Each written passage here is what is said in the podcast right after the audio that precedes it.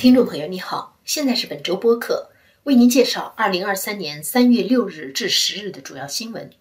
内容，包括加拿大总理特鲁多宣布一系列调查外国干预加拿大大选活动的措施；加拿大警方对魁北克省两家华人服务中心进行调查；加拿大联邦法院批准政府与原住民之间的和解协议；加拿大统计局的数据显示，通货膨胀影响加拿大人的必要开支。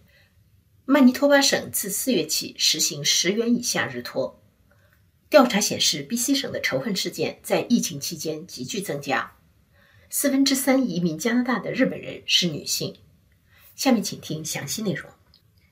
加拿大总理特鲁多星期一三月六日下午召开新闻发布会，宣布一系列调查外国对加拿大大选干预活动的措施，包括任命一个独立的特别报告员。委托一个加拿大议会委员会和一个专门机构进行全面调查等。特别报告员将与安全情报机关和调查人员合作，总揽他们的工作，并向政府提出建议。自从媒体报道中国驻加领事馆通过各种活动暗中干预加拿大2019-2021年大选以来，保守党和新民主党一直在要求进行公开调查。特鲁多承诺。如果特别报告员最后认为有必要进行公开调查，政府将遵循这个建议。被委托对外国干预进行调查的是国家安全情报审查局和由各党有查阅机密文件权限的参众两院议员组成的国家安全与情报议员委员会。特鲁多还宣布，政府将就建立外国影响力透明登记制度进行公开咨询。他说。建立这个制度的目的是为了对那些为外国政府工作的人问责，同时保护那些会成为外国干预活动目标的社区。另外，政府将制定计划，落实调查人员提出的建议，并拨款五百五十万加元，建立一个查核事实和反击假新闻的公民联合组织。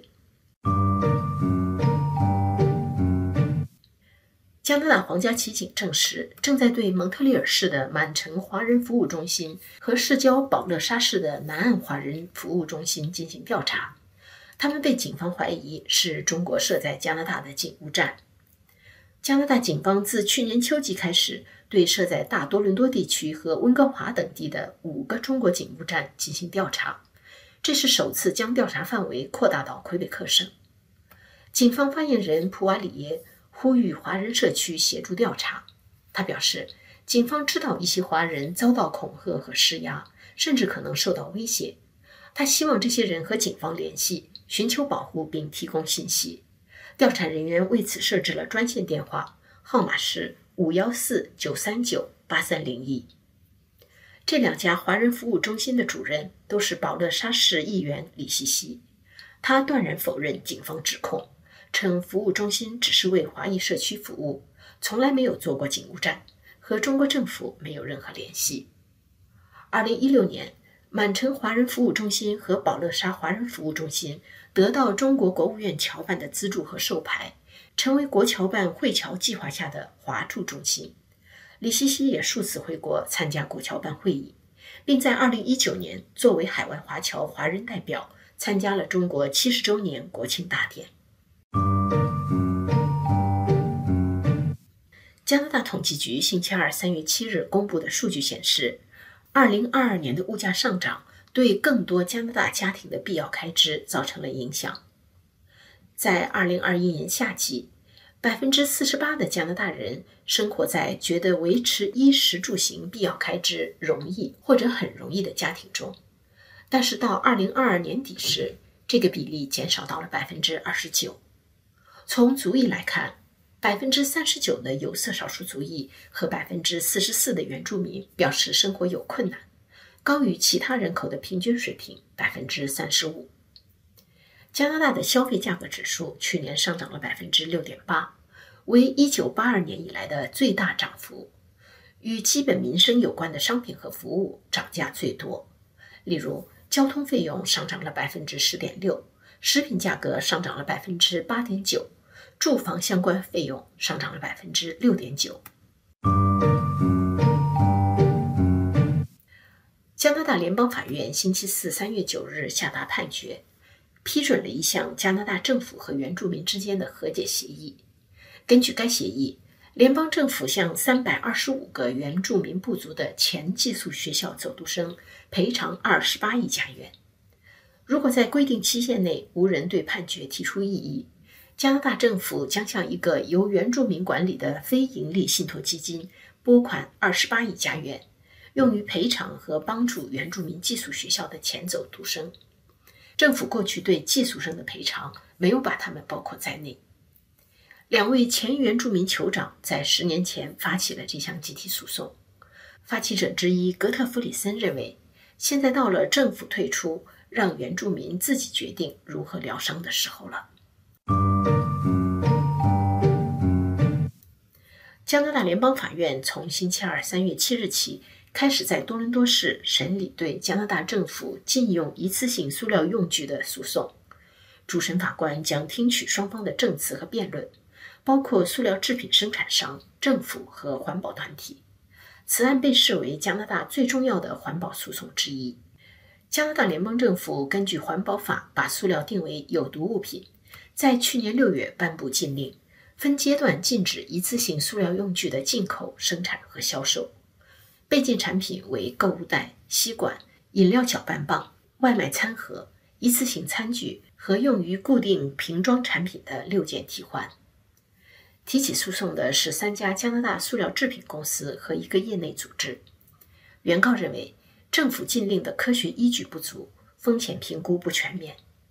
另外，由于垃圾处理属于省级政府的管理权限，联邦政府对塑料污染制定法规涉嫌越权和违反宪法。联邦政府和环保组织则请求法庭裁定一次性塑料制品禁令的合法性。曼尼托巴省政府近日宣布，自四月二日起，曼尼托巴省所有非营利注册托幼中心的收费将不超过每天十加元。这原是省政府二零二六年的目标，现在提前达成。根据曼尼托巴省政府二零二一年八月与加拿大联邦政府签署的协议，联邦政府将在五年中向该省拨款十二亿加元，发展早期教育和托幼服务。计划达成的目标，除了把日托费用维持在每天十加元及以下外，还包括在二零二六年以前增加两万三千个托儿所和幼儿园位置，并采取相应措施扩大早教专业，鼓励年轻人加入这个行业。省政府计划与该省教育机构合作，在二零二六年以前增加一千名幼教助理和两千名幼教师。加拿大有将近一半省份提供十家园幼教服务，其他省份计划在二零二六年以前达到这个目标。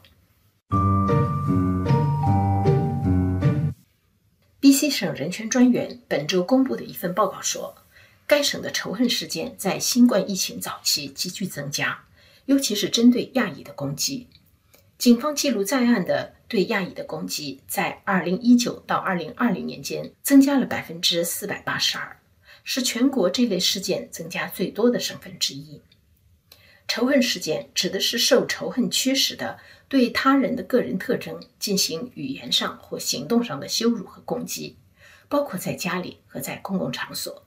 所针对的个人特征包括族裔、性别、性取向和宗教等。省人权专员戈文德说：“仇恨并不是新事物，但是疫情确实催生了更多的恐慌、猜疑。”分裂和仇恨。与此同时，疫情中也出现了更多的守望相助，公众对种族主义的危害有了更多认识，社区站出来为受害者发声。报告说，在疫情最初几个月，遭受家暴的女性人数增加，但是获得政府紧急资助的社区团体有更大能力提供帮助。加拿大统计局的数据显示。在2001至2021这二十年中，移民到加拿大的日本人当中，有超过四分之三是女性，将近一万四千人。一些人表示，这是因为日本存在根深蒂固的男女不平等。在多伦多大学任教的坂本泉说：“日本女性和男性的教育程度相当，但是一毕业就会面临男女不平等的问题。”女性负责照顾孩子和承担家务仍然是社会共识，这使他们很难在婚后发展事业。日本也在面临人口老龄化和劳动力不足的问题。朝日新闻今年年初就日本人移居海外的问题做了一个系列报道。报道说，日本目前有超过五十五万人移民到其他国家，其中百分之六十二是女性。以上是本周主要新闻，谢谢您的收听。